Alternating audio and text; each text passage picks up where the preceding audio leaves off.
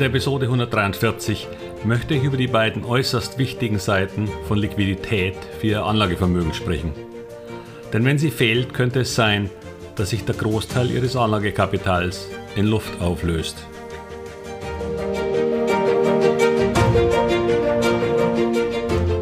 Herzlich willkommen, moin und Servus beim Podcast Aktien verstehen und erfolgreich nutzen. Mein Name ist Wilhelm Scholze. In diesem Podcast erfahren Sie, wie Sie das Instrument Aktie für Ihre Geldanlagen richtig einsetzen und dabei den Großteil der Profis hinter sich lassen können. Wie Sie teure Fehler vermeiden und am Wachstum der innovativsten Firmen der Welt partizipieren. Tipps gibt's viele. Hier geht's ums Know-how.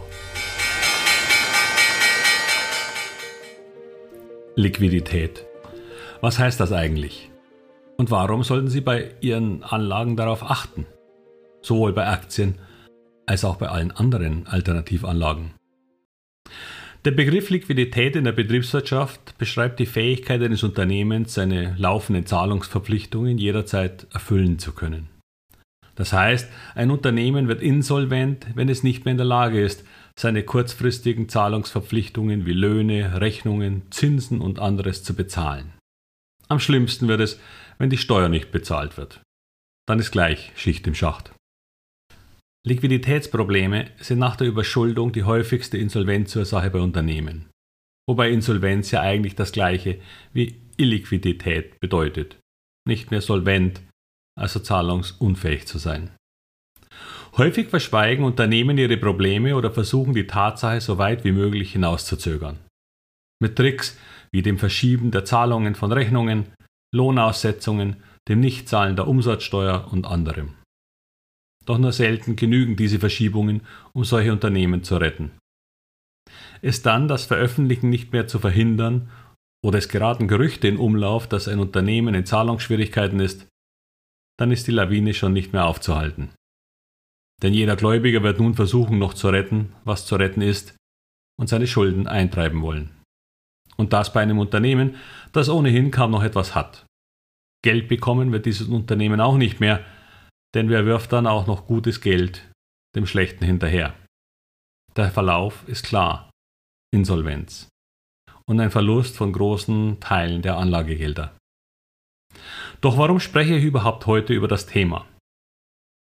Gerade in den letzten Tagen und Wochen trifft es eine Vielzahl von Anlegern, die sich mit Eigenkapital oder höher verzinslichen Anleihen an Projektentwicklern im Immobilienbereich beteiligt haben. Immobilien waren ja immer eine sichere Bank in Deutschland. Betongold hieß es so schön. Doch diese Zeiten sind vorbei.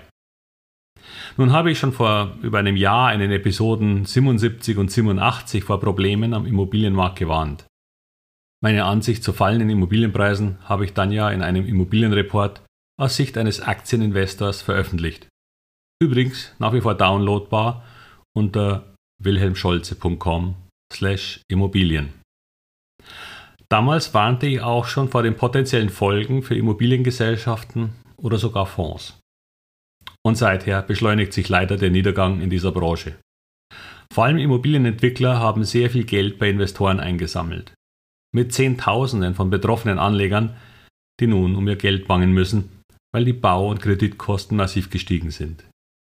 Viele haben zusätzlich zum Kapital der Anleger, das ja auch als Eigenkapital galt, Kredite in großem Stil aufgenommen und müssen dafür nun ein Mehrfaches an Zinsen bezahlen. Zudem verlangen die Banken nun ganz andere Sicherheiten. Notverkäufe von Immobilien sind gar nicht oder nur mit sehr großen Verlusten zu erzielen, sodass die Eigenkapitaleinlagen der Anleger durch Verluste aufgezehrt werden. Die Liquidität leidet ebenfalls, da keine weiteren Mittel in diese Gesellschaften fließen, weder von Anlegern noch von Banken. Die Unternehmen gehen pleite.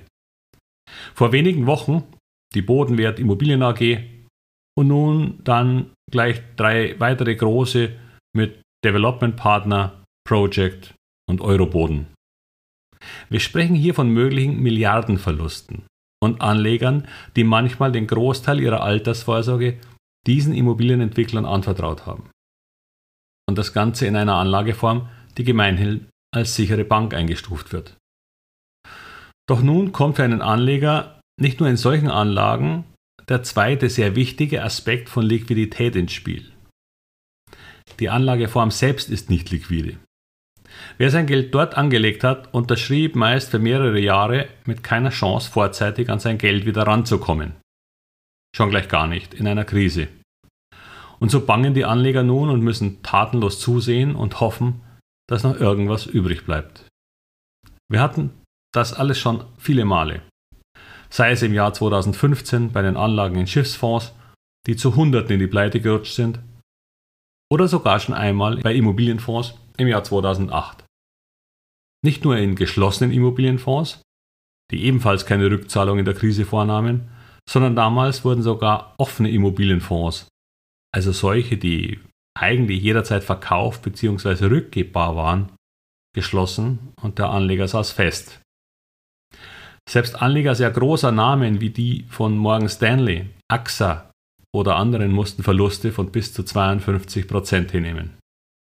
Auch damals war die Idee, Immobilienanlagen wären immer sicher. Ich hoffe, die heutigen Immobilienfonds stehen besser da als die vor 15 Jahren. Wetten würde ich im Moment aber noch nicht darauf. Jedenfalls steckten und stecken viele Anleger in all diese Anlagen häufig nicht nur geringe Summen, um diversifiziert zu bleiben, sondern meist gleich den Großteil ihrer Altersvorsorge.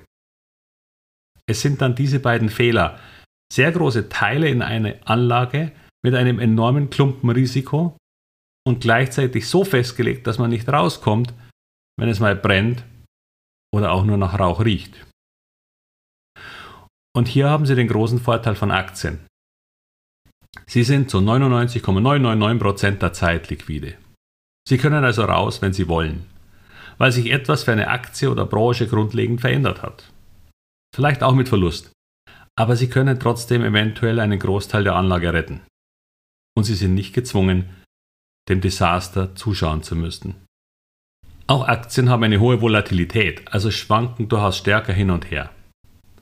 Aber wenn Sie auch den zweiten gerade erwähnten Fehler, nämlich mangelnde Diversifikation vermeiden, dann sind dies im Gesamtmarkt meist nur temporäre Bewegungen.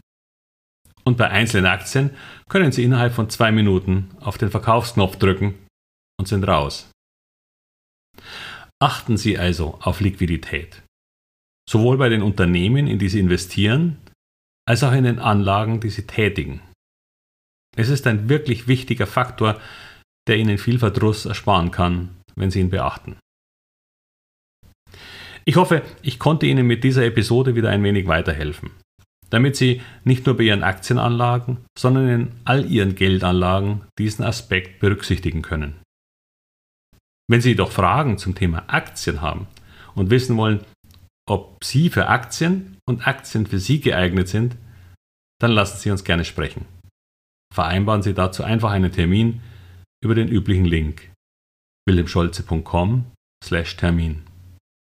Dann können wir entweder über Zoom sprechen oder auch ganz einfach telefonieren, wie es Ihnen lieber ist. Und damit wünsche ich Ihnen alles Gute und viel Erfolg bei all Ihren Investments. Ihr Wilhelm Scholze.